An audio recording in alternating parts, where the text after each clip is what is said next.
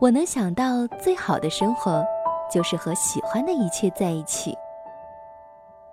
我能想到最好的爱情，就是不知道有多爱，只是真的离不开。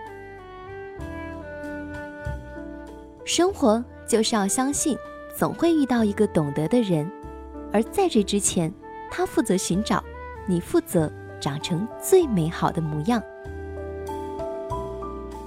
繁花以南，心灵绘本，欢迎走进瑞的繁花绘本别册。那夜莺啼声几声，月色独花儿都入梦，只有那夜来生，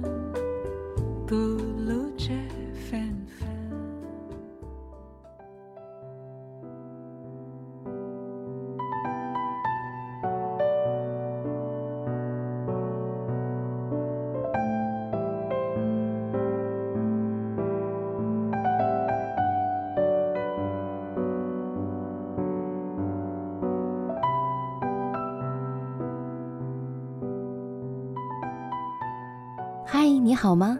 这里是瑞的繁花绘本别册，我是瑞，瑞雪的瑞，在小城连云港向你问好。周末的时候去看海了，下午四点，我站在柔软的沙滩上看海。连云港的海呢，永远都是灰蒙蒙的，所以我更喜欢听海。海浪起起伏伏地冲击着沙滩。发出高高低低、错落的潮音。我赤脚踩在柔软的沙滩上，感受脚下的沙子被一起一伏的海浪带走。我幻想着每一粒沙子都渴望被海水拥抱并被带走，然后用手机录下了海浪的声音。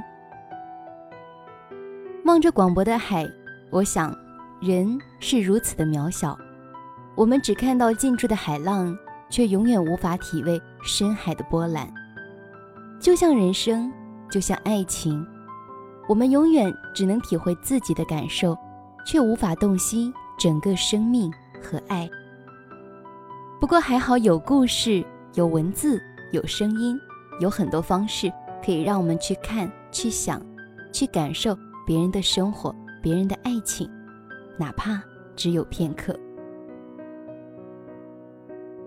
今天要和大家分享的故事来自台湾作家古淑娟，故事的名字叫做《一夜情与那双鞋》。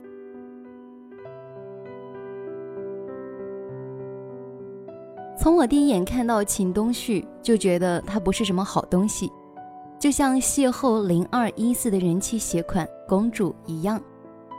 我在号称梦幻鞋款最多的零二一四鞋子公司。担任储备干部，公主是本公司一双红色漆皮、新型镂空的畅销款高跟鞋，穿在我的脚上是这么的闪闪动人。一旁的同事也拼命的劝道：“这双鞋上根本就写着你的名字呀！要是不把这双鞋买回家，简直天地不容。”但离奇的是，明明试穿的时候踏出的每一步都很稳健。但真正穿上街，才走没几步，双脚就仿佛坐牢般的生死不如。情人节那天，我第一次见到秦东旭，我怀疑他跟那双鞋一样，都是一场华丽的骗局。我们公司虽然名为零二一四，但每到情人节这一天，专柜的销售额就会瞬间下滑。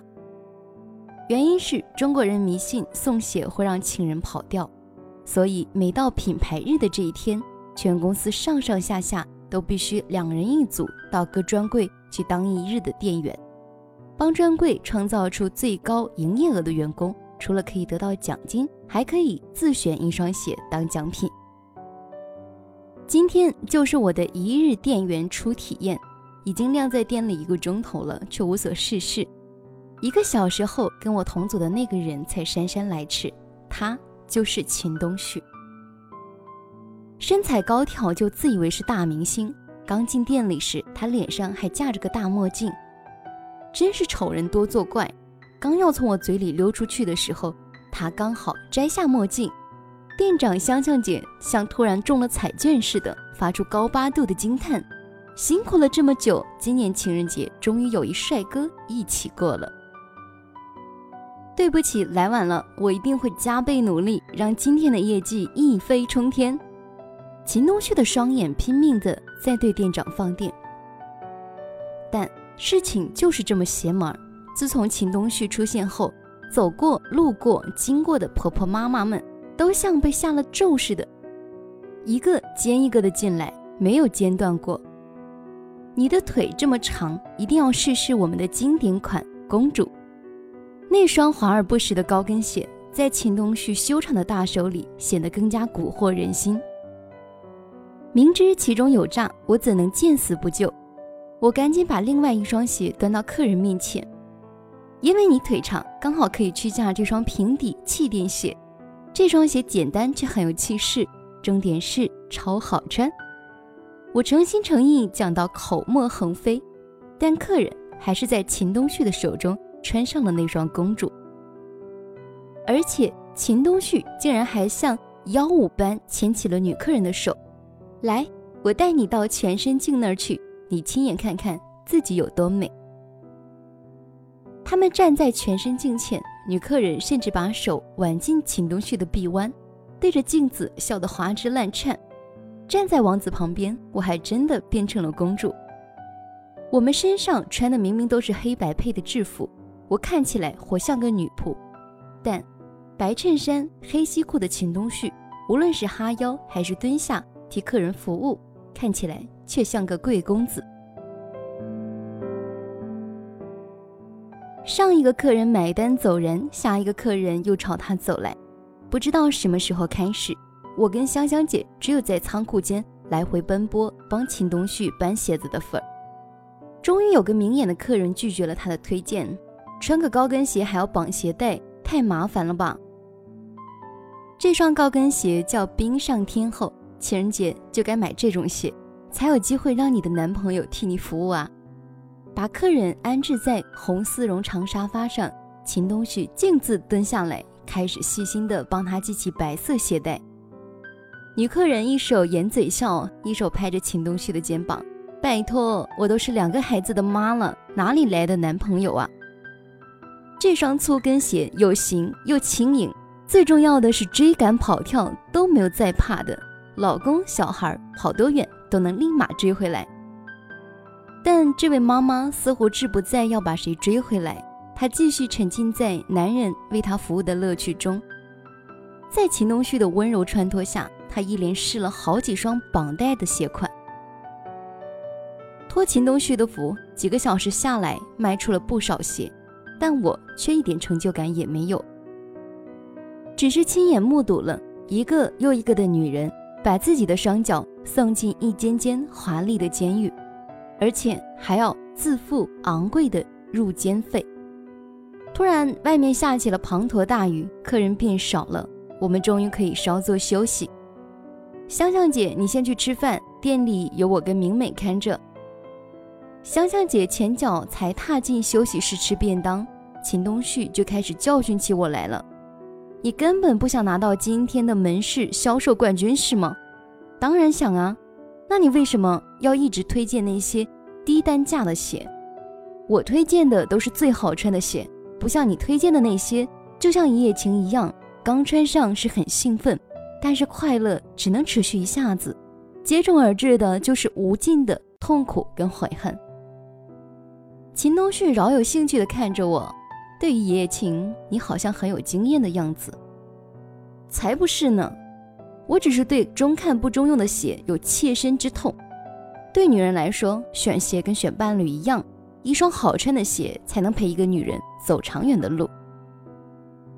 他促狭地靠近我的耳畔，即使会有痛苦，难道不想试试像烟火一样美好灿烂的一夜情？一点也不想。我别开头去。他故意靠得更近，是良心过不去吗？我一把把他推开。是卫生问题，我很认真的作答，没想到他却哈哈大笑了起来。没想到你是一个既注重实用性又在乎卫生安全的美女啊！虽然你短时间帮公司冲出了好的业绩，但你有想过吗？今天所有跟你买过鞋的女人，说不定都不会再光顾零二一四了，因为他们只体验到我们公司又贵又难穿的鞋。长远看来，你是在打击公司诶，有这么严重吗？那些可都是人气鞋款，怎么可能会难穿到哪里去？我二话不说的把脚上的鞋子脱下来，递到他面前。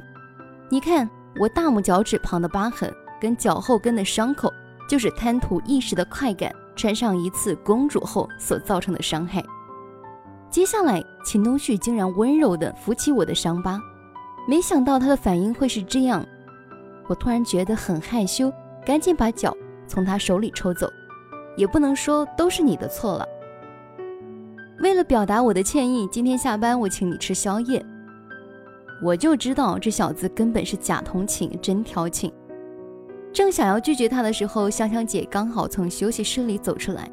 秦东旭对着她大喊：“香香姐，下班我请大家吃宵夜，一定要来哦！”一个月后，品牌日业绩发布，我们那组果然勇夺冠军。而在同一天，我们这些储备干部的分发单位也一并公布了。什么？我被分发到设计部？根据我的经历以及专业，我以为我应该是要被编排到。集合部才对，怎么会把我调去设计部？突然，周围传来一阵不同寻常的骚动，仿佛有什么明星大驾光临。秦东旭，你怎么会来？我藏不住喜悦，对他大叫。他手上拎着两个大鞋盒，我为你带来了销售冠军奖品，连我的那份也送给你，一共两双，快点穿穿看。说完，他竟然在众目睽睽之下蹲下来，亲自为我服务。同事们频频对我竖起大拇指，仿佛这个帅哥才是我的奖品。这是下一季要推出的 Super Woman 系列，走起来看看是不是又好看又好穿？他把我牵起来试走，正要狠下心来拒绝他的殷勤时，我的经理突然走过来跟秦东旭握手。继你设计的冰上天后跟公主大卖后，今年度要推出什么令人惊艳的作品呢？秦东旭把我推到经理面前，这就是我的新欢。虽然我知道他指的是我脚上的那双鞋，但是还忍不住羞红了脸。明美呀，以后跟着东旭好好努力，他可是国内难得的男神级女鞋设计师哦。经理也对我猛眨眼。原来我的搭档是本公司的设计总监，难怪他会尽力推荐那些设计师鞋款，因为。那些全都是他的心血呀，而我竟然在他面前大肆数落他的作品有多虚有其表。我低下头来，我怕我没有能力进设计部。秦东旭却走过来摸摸我的头，不要担心，你只要以身试血，不留情面的大肆批评就可以了。我要你，就是要你做你自己。很遗憾，以上这番话不是出自一个男人对我的表白，但谁知道未来会怎样呢？对于调职到设计部，我突然有了无限的渴望跟期待。关于男人跟鞋，我有信心，一定可以开发出中看又中用的经典款。好了，今天的分享就到这里了，感谢你收听瑞的《繁花绘本别册》，我是瑞，祝你幸福，我们下期节目再会，拜拜。